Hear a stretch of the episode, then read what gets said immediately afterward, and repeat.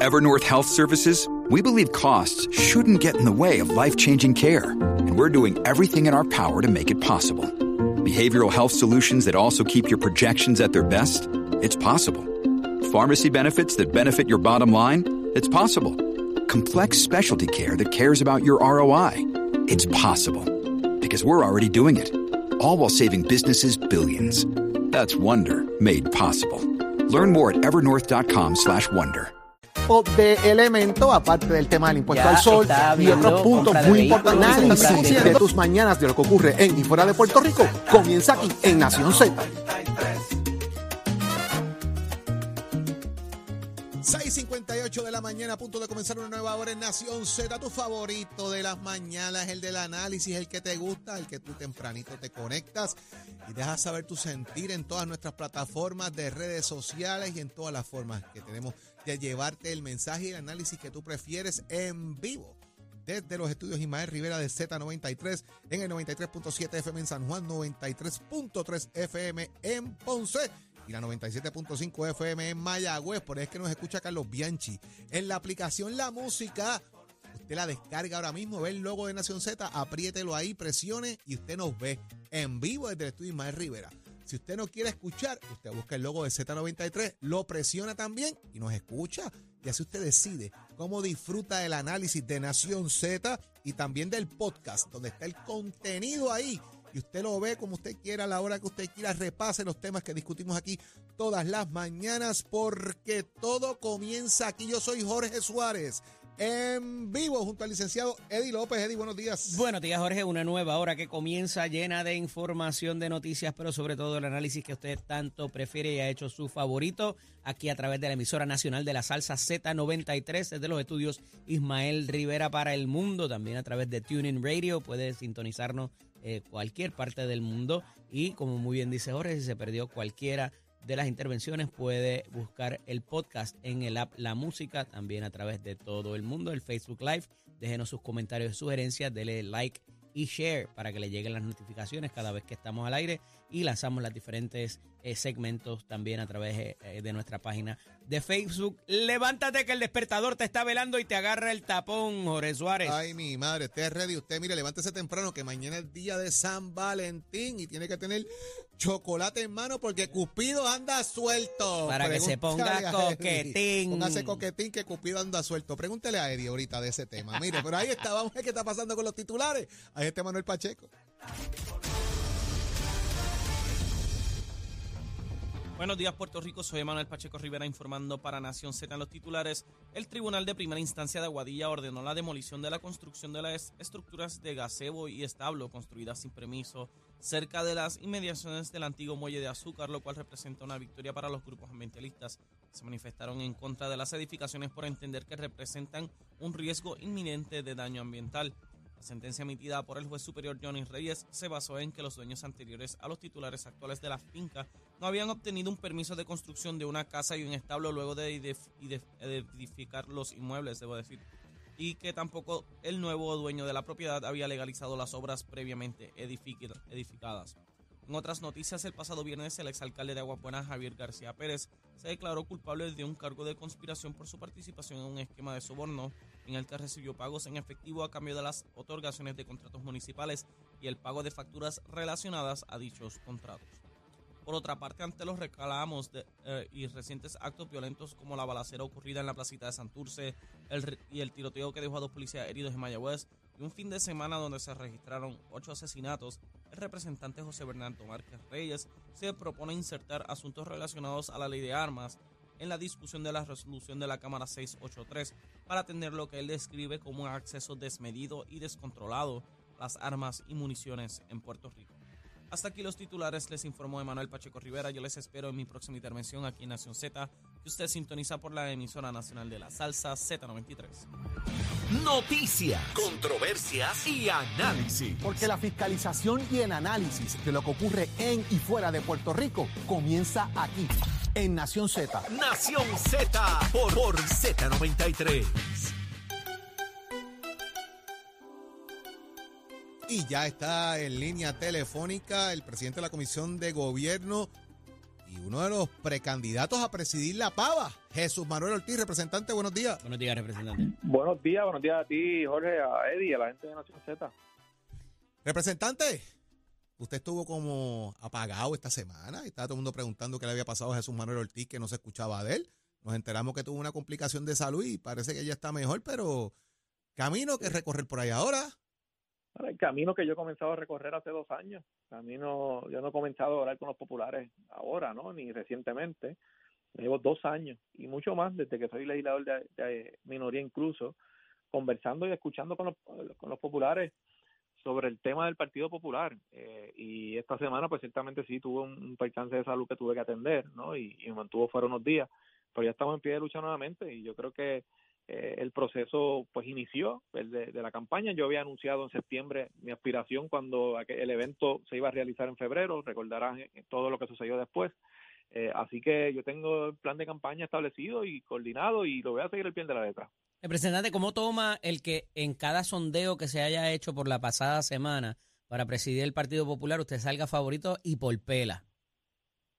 Mira, yo, yo, eh, de, la, la experiencia que uno tiene en esto, sabe que el, las encuestas reales se hacen el día de la elección. ¿verdad? Obviamente yo favorezco y agradezco que, que la gente se exprese en ese tipo de ejercicio en favor de mi candidatura. Lo, lo veo como ¿verdad? un apoyo al trabajo que he hecho, eh, pero obviamente no me, no me desenfoco del trabajo que tengo que hacer y de, y de, que hay una campaña por delante que quedan aproximadamente dos meses para, para que se convierta en una realidad y el sondeo que, que realmente eh, tiene ¿verdad? el valor final que es el día de la elección, pues pueda ser exitoso para mi candidatura. Yo estoy confiado que así va a ser, pero agradezco sin duda todas las muestras de apoyo que recibí, que recibo en ese tipo de sondeos y las que he recibido, aprovecho para decirlo, ¿verdad? esta semana eh, relacionada con el tema de salud, que mucha gente me escribió y, y, y, agradezco esa, esa preocupación. Vamos, pero ¿por qué tú? ¿Por qué tú y por qué no Javi? ¿Por qué tú y por qué no Carmen?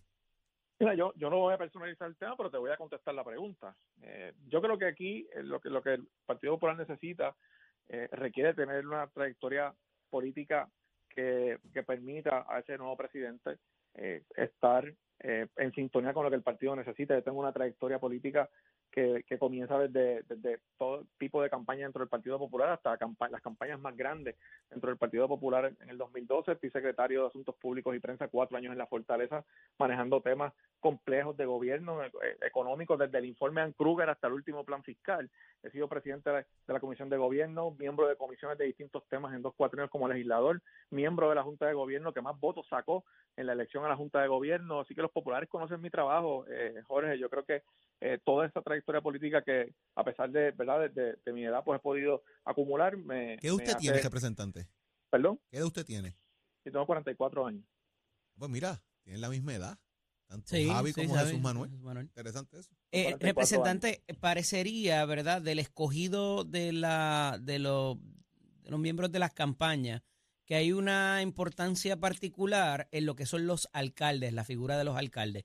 En este caso, hay varios que están, si no están en campaña, está eh, Carmen Maldonado, está eh, Cristian, eh, que es el, el, director de campaña de su señoría, está Luis Javier Hernández. Eh, ¿Por qué para esto, para este proceso particular que tiene que ver con la Junta de Gobierno y con presidir el partido, eh, cuál es la importancia de los alcaldes para aquellos que no están bueno, los, los, alcaldes tienen una importancia, los alcaldes tienen una gran importancia dentro de la organización política de, un partido, ¿verdad? Y en el caso del, Partido Popular, los alcaldes y alcaldesas de nuestro partido son sumamente importantes, ¿verdad? En, lo que es el andamiaje político eh, electoral eh, y en el funcionamiento de, de un partido, claro está no olvidemos si nos referimos a la elección de mayo. Estamos hablando de una elección que es abierta a todos los populares, que, que en la medida que hay participación más amplia y no tanto de, de, delegados solamente, pues por supuesto se diluye la injerencia de todos nosotros como líderes en, este evento. Ahí va a votar todo el mundo, ¿verdad? Eh, pero por supuesto son muy importantes. Por eso, en, mi caso, pues yo tengo un respaldo de un grupo de alcaldes, tengo un respaldo de un grupo de legisladores que también son importantes en este proceso, pero al final del camino aquí va a tener que decidir la gente. Esto es una votación donde los populares van a decidir en manos de quién colocan la posibilidad de que el Partido Popular, de reconstruir el Partido Popular y ponerlo en posición de ganar la elección de 2024. Esa es la encomienda que tienen los populares. Y, como dije al principio, yo llevo dos años escuchando y conversando con los populares, y, está, estoy claro de que los populares al igual que yo, eh, quieren una renovación dentro del Partido Popular para que podamos ser una opción real en el 2024. Representante, usted es parte de la pelea chiquita que dice el alcalde de Villalba, eh, Javier eh, Hernández, de que hay que dejar atrás en el Partido Popular. Yo no sé a qué se refiere el compañero con, ¿verdad? con esa expresión, eso tendría que explicarlo él. Los populares me conocen, Jorge. Yo soy un soldado de fila de toda esta institución. Eh, soy un ente conciliador, claro está, que asume posiciones y que cuando tiene una opinión sobre algo lo dice. Eh, eso no significa, y como dice, hay un refrán que dice, lo cortés no quita lo valiente. Si entiendo que hay un asunto que se está realizando de manera incorrecta, lo digo y mantengo mi, posición eh, desde el día uno. Y aquí nadie puede plantear, y qué bueno que me haces esa pregunta, que no sabe dónde está parado Jesús Manuel Ortiz en distintos asuntos. Entonces, desde la Asamblea Legislativa expreso mi posición, como legislador en los debates expreso mi posición, como miembro de la Junta de Gobierno expreso mis posiciones y las digo con el respeto y el cariño que y la diferencia que tengo contra todos mis, con todos mis compañeros y compañeras, pero firme. Eh, y así que yo nunca me he considerado como parte de, ningún ¿verdad? ente que fomente divisiones, soy un, ente conciliador que expresa su posición, por supuesto, y que asume postura. De Jesús Manuel Ortiz llegar a la presidencia del Partido Popular Democrático, ¿qué va a hacer diferente o qué no va a hacer de lo que se ha hecho en estos pasados dos años en, desde la cúpula del Partido Popular? Yo tengo un plan de acciones inmediatas que voy a implementar desde el día uno que comienza. Como por ejemplo.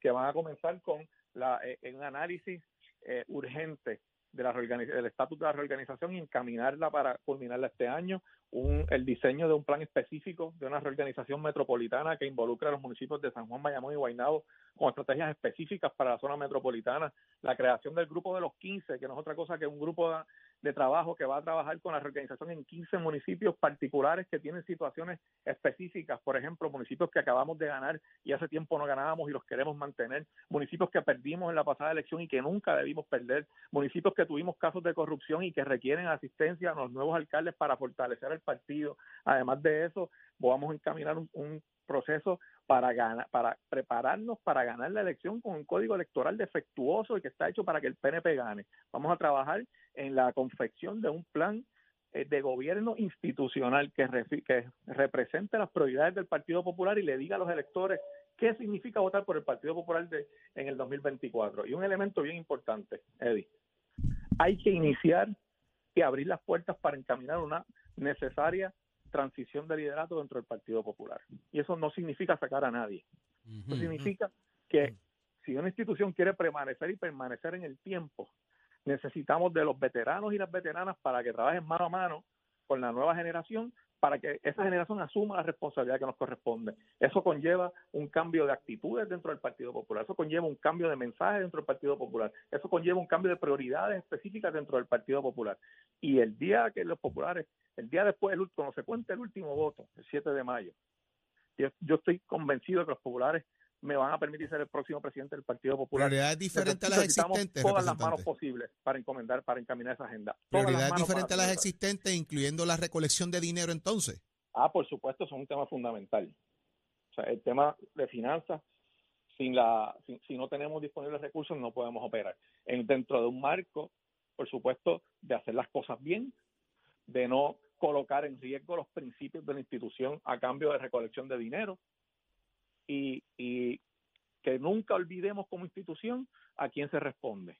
Se responde al país, que es quien vota por los electores. Todos los que quieran aportar, por supuesto, son bienvenidos a aportaciones, pero nunca colocando la integridad de la institución en riesgo ni en juego por un proceso de ¿Hay apertura para todos esos cambios ahora mismo en la estructura del Partido Popular o hay que cambiar mucho? Eso lo vas a ver en la votación del 7 de mayo. Yo, estoy seguro. Pero hay una primero. Hay una primero el día 26. Sí, hay, hay, una, hay una asamblea donde se va a escoger la nueva Junta de Gobierno. De hecho, y qué bueno que me hacen la pregunta, ha habido una muy buena participación en las asambleas de los distritos, en los pueblos, y quiero felicitar a todos esos populares que han estado participando y darle las gracias a todos los que se han hecho disponibles en las nuevas organizaciones, porque en momentos en que todo el mundo tiene muchas cosas que hacer en su vida personal, hacerse disponible para la institución en un cambio como este es de vital importancia y tiene un gran valor para mí. Así que yo agradezco a todos esos populares que todos los días estamos haciéndose disponibles para formar el ejército que va a hacer posible que el Partido Popular gane en el 2024. Vamos a ver, después hablamos antes de la elección esa, por dónde anda usted con, con las personas que están ahí, porque siete sillas para tres aspirantes por acumulación y otros elementos adicionales, pero el tiempo nos traiciona, representante. Pero nos recognition factor. Nos queda mucho por hablar de muchos temas del Partido Popular, así que queda mucho por, más adelante. Queda mucho por, más que más que por hablar, queda mucho por hacer. Y, y, ya la campaña comenzó y yo estoy convencido que el 7 de mayo vamos, voy a ser el nuevo presidente del Partido Popular. Se mejora, representante. Vamos a ver si eso es así. Buen día, representante. Buen día. Bueno, continuamos con más, Eddie. Así es. Estás, con el habla música y Z93 en Nación Z. Este segmento es traído a ustedes por Caguas Expressway, donde menos le cuesta un Ford. Damos paso al segmento del análisis del día. Como todos los lunes está el ex secretario de Estado y expresidente del Senado, Kenneth Davidson McClintock, y Hernández con nosotros. Buenos días, Kenneth. Muy buenos días. Y está con nosotros también el senador por el Movimiento Victoria Ciudadana en el Senado, el profesor y amigo Rafael Bernabe. Buenos días, Bernabe. Buenos días, buenos días a ustedes dos y a todas las personas que nos escuchan. Un placer tenerlos conmigo en la mañana de hoy. Eh, profesor Bernabe, esta situación que se da con lo que es eh, la, el ajuste, el plan de ajuste de la deuda de eh, la Autoridad de Energía Eléctrica. Nuevamente, por tercera ocasión consecutiva, sale que va a haber un surcharge en buen puertorriqueño, un cargo de 19 dólares. Y parece que nadie está de acuerdo con el plan de ajuste que se está proponiendo, ¿verdad? La propuesta de plan de ajuste hasta ahora. Eh, uno de los abogados de la Junta de Supervisión Fiscal dicen que las objeciones están a destiempo. ¿Por dónde va a partir esto? No debe, no, esto debe estar ya eh, bastante, bastante próximo a culminar. ¿Cómo lo ves? Bueno, en el reportaje que veo hoy en la prensa, lo que me preocupa es que la objeción del gobernador es más de forma que de contenido. Es, decir, él, él, está él está criticando el hecho de que la Junta pretende establecer cuál va a ser el aumento de la de la cuenta eh, en el mismo proceso de renegociar la deuda, en el mismo plan de ajuste de la deuda, y que eso debe dejarse para que lo determine posteriormente cuál va a ser el aumento, el negociado de, de, energía, que es quien en Puerto Rico regula, ¿verdad?, el aumento o los cambios en la tarifa de la electricidad. Eh, el problema es que el, el, problema de fondo no es quién establece el aumento, si lo establece el plan de ajuste con antelación o lo establece el negociado. El problema es que si tú no reduces la deuda suficientemente, entonces va a haber un aumento, que lo establezca la Junta en el plan de ajuste o que lo establezca posteriormente el negociado es secundario. Lo importante es que se reduzca lo suficiente la deuda como para que no haya un aumento en el costo de electricidad. El plan, lo que he escuchado en la prensa, no he visto el plan yo mismo, pero lo he escuchado en la prensa, es que ese plan que ahora está sometido implicaría un aumento de 14% en el costo de la electricidad en Puerto Rico, eh, en la cuenta, y eso sería un golpe terrible para la familia y para también eh, la, toda la economía del país. La, la, como yo he dicho en otras ocasiones, yo quiero escuchar la voz de la Asociación de Industriales del Centro Unido de Tallistas, de la Cámara de Comercio, de todas las organizaciones que cada vez que nosotros proponemos un pequeño aumento en el salario mínimo rápido ponen el grito en el cielo porque va a aumentar los costos. Yo quiero que con esa misma pasión eh, le expliquen al país Ahí precisamente quería que llegar. tenía que tenía que tendría ese aumento de electricidad en todas sus actividades y que se enfrenten ellos también a esta exigencia de, de los bonistas que, que dificultaría ¿verdad? El, la recuperación económica del país. Y más allá de eso, Kenneth, el desarrollo económico, esto es eh, verdad, sería muy cuesta arriba para el sector comercial y un poco me parece que el gobernador está haciendo ya la distinción en lo que más allá de la tarifa residencial pudiera representar para la tarifa comercial. ¿Cómo lo ves? Pues mira, yo creo que aquí tenemos que ver esto como que esto es el costo de ignorar los problemas de Puerto Rico. Desde hace 82 años se creó la Autoridad de las Fuentes Fluviales, más adelante se cambió el nombre a Autoridad de Energía Eléctrica. Desde un principio se diseñó un sistema de generación y distribución eléctrica que era un error garrafal.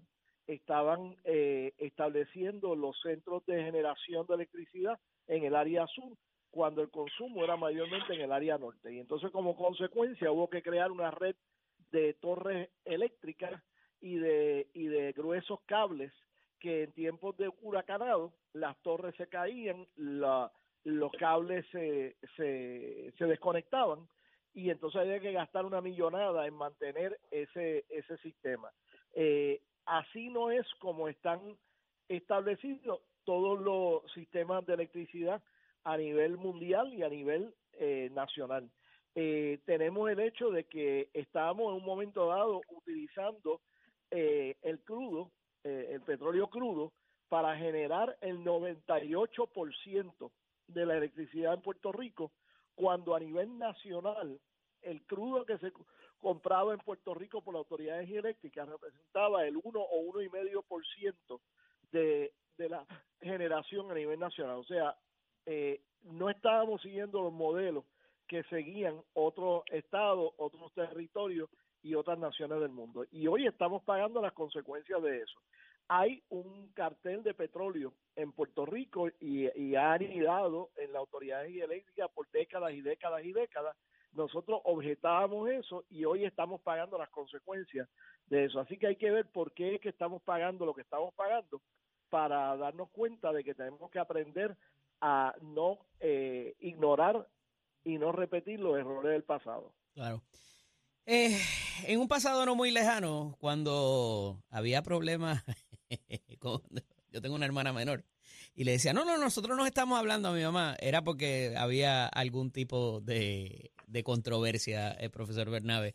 Eh, no obstante, cuando el gobernador tiene que salir a decir de que él habla con la comisionada residente y que mantiene su comunicación normal, eh, levanta ciertos detalles, dado eh, toda esta situación que se está dando, ¿verdad? El entramado en el Partido Nuevo Progresista y si va a haber una primaria o no y, le complica un poco más la situación en términos de hacer gobierno de cara a lo que queda de este cuatrenio. ¿Cuán difícil puede ser si esa relación se complica entre el gobernador y la comisionada residente?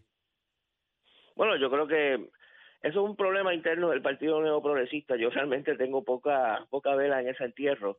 Eh, a mí me parece que lo que estamos viendo en la situación de Puerto Rico en Washington y la relación con Puerto Rico es lo que yo he señalado antes, que lo, señala el mismo reportaje que tú traes, el hecho de que el tema del estatus de Puerto Rico no está en la agenda del Congreso de los Estados Unidos en este momento y que la comisionada residente, porque ella es la encargada de ese aspecto del problema, la comisionada residente no ha logrado mover a su partido, que es el Partido Republicano, eh, no ha logrado mover a su partido para que atienda este problema tan fundamental. O sea, yo creo que la comisionada residente, eh, más allá de la buena o mala comunicación que tenga con Pedro Pierluisi, también tiene que rendir cuentas sobre su gestión, sobre este tema que para ella fue prioritario, ella lo asumió como prioritario, el tema de mover el tema del estatus de Puerto Rico y que todo indica que está estancado y que yo he señalado muchas veces que lo que hace es plantearnos a nosotros en Puerto Rico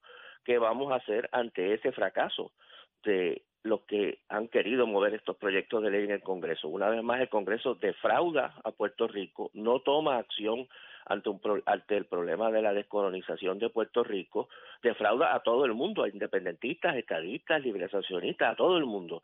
Y todos nosotros tenemos que plantearnos, bueno, ya que el Congreso no va a hacer nada, ¿qué vamos a hacer nosotros ante esta eh, situación? Yo creo que también la comisionada residente hay que hacerle otros señalamientos. Eh, como te dije, yo creo que todavía es, eh, eh, es escandaloso que una figura política en Puerto Rico tan prominente siga siendo miembro de un partido como el Partido Republicano, que se ha convertido en la bandera, en la en el símbolo de la xenofobia, del racismo, de las posiciones más reaccionarias que uno puede imaginar, que hace algunos años era inimaginable que políticos eh, en el Congreso de Estados Unidos expresaran eh, ideas como las que expresan algunos de sus miembros de partido eh, y que ella siga militando en esa organización.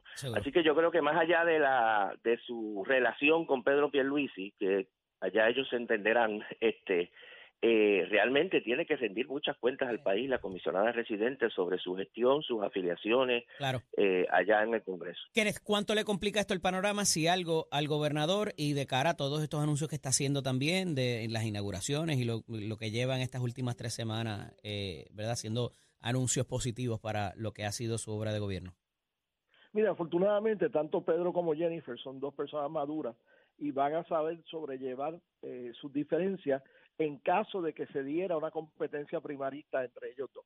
este, ellos siempre han tenido buena comunicación, han mantenido esa buena comunicación, han enviado señales continuas en las últimas semanas de que se siguen hablando, de que se siguen reuniendo, de que siguen colaborando, porque ambos tienen una función importante que realizar en, en la consecución del programa de gobierno del partido que los une a ellos dos. Así que a mí eso no me, no me preocupa tanto. Ok, veremos a ver por dónde parte la, la situación. Agradecido de, de ambos que estuvieran con nosotros en la mañana de hoy. Un fuerte abrazo. Ya, bueno, ¿Cómo no? Continuamos. Este segmento es traído a ustedes por Caguas Expressway, donde menos le cuesta un Ford. Somos du du duros en entrevistas y análisis. Nación Z. Nación Z. Por el la música y la Z. Y ya está con nosotros conectado el peso pesado del deporte en Puerto Rico. El que más sabe, porque te dice las cosas aquí tempranito, papá. Tú no tienes que esperar a más tarde. Tú arrancas temprano aquí en Nación Z y Tato, y Tato Hernández te pone el día en todo. Tato, cuéntame. Ya usted sabe, señor, somos así, Jay Sayan, y ahora tengo un tema que me gustaría que ustedes dos abordaran conmigo. Yo estoy súper contento porque por fin este episodio, este melodrama, esta drama... ¿Llegó la luz? Acabó. No, hace tiempo lo que estoy bregando con Luma y que el contador está dañado. para que me lo pongan. Pero el acuerdo que estoy hablando es entre Félix Tito Trinidad, su padre, y el mm, Banco Popular de Puerto Rico.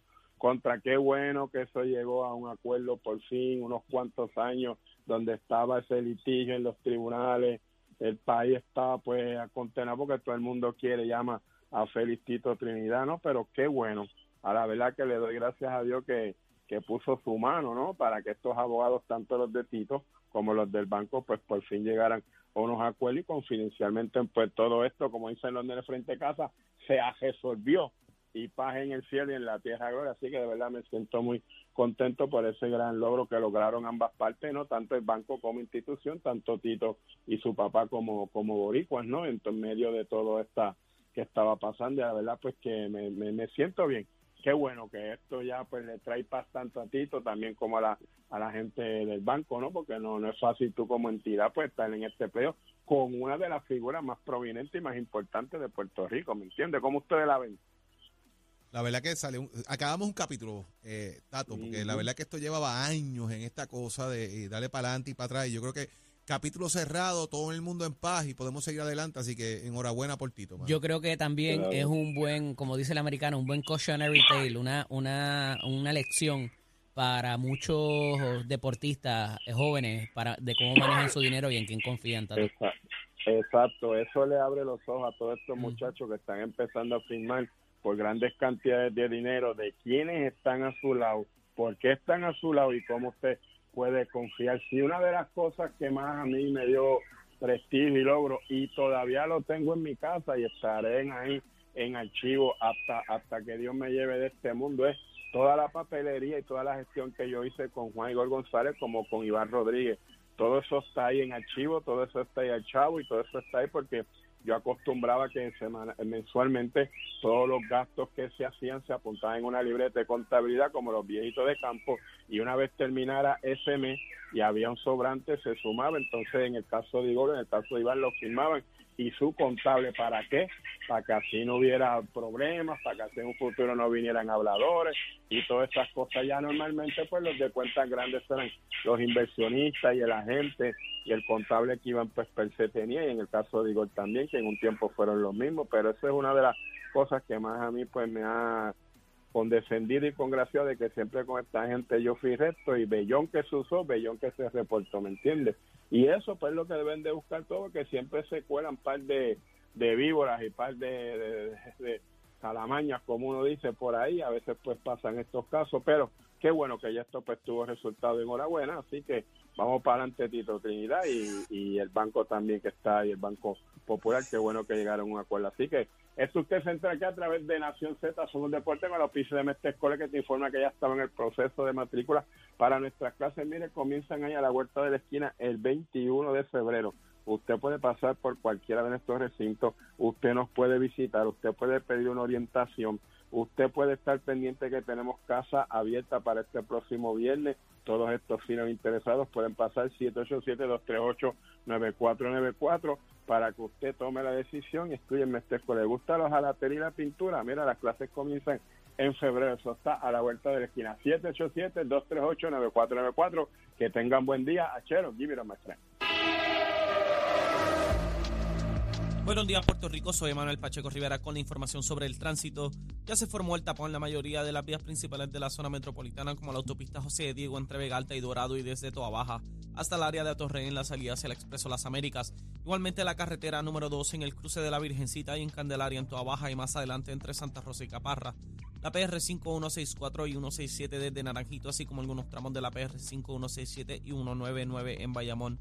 Además, la avenida Lomas Verdes entre la American Military Academy y la avenida Ramírez de Arellano, la 165 entre Cataña y Guaynabo, en la intersección con la PR 22, el expreso Valdoriotti de Castro desde la confluencia con la ruta 66 hasta el área del aeropuerto y más adelante cerca de la entrada al túnel Minillas en Santurce el ramal 8 y la avenida 65 de Infantería en Carolina, el expreso de Trujillo en dirección a Río Piedras, la 176, 177 y la 199 en Cupey, así como la autopista Luisa Ferré entre Montelledra y la zona del Centro Médico en Río Piedras y más al sur en Caguas, y la 30 desde la colindancia desde Juncos y Gurabo hasta la intersección con la 52 y la número 1. Ahora pasamos al informe del tiempo. El Servicio Nacional de Meteorología pronostica para hoy una continuación de los aguaceros pasajeros provocados por los vientos alisios particularmente en horas de la mañana.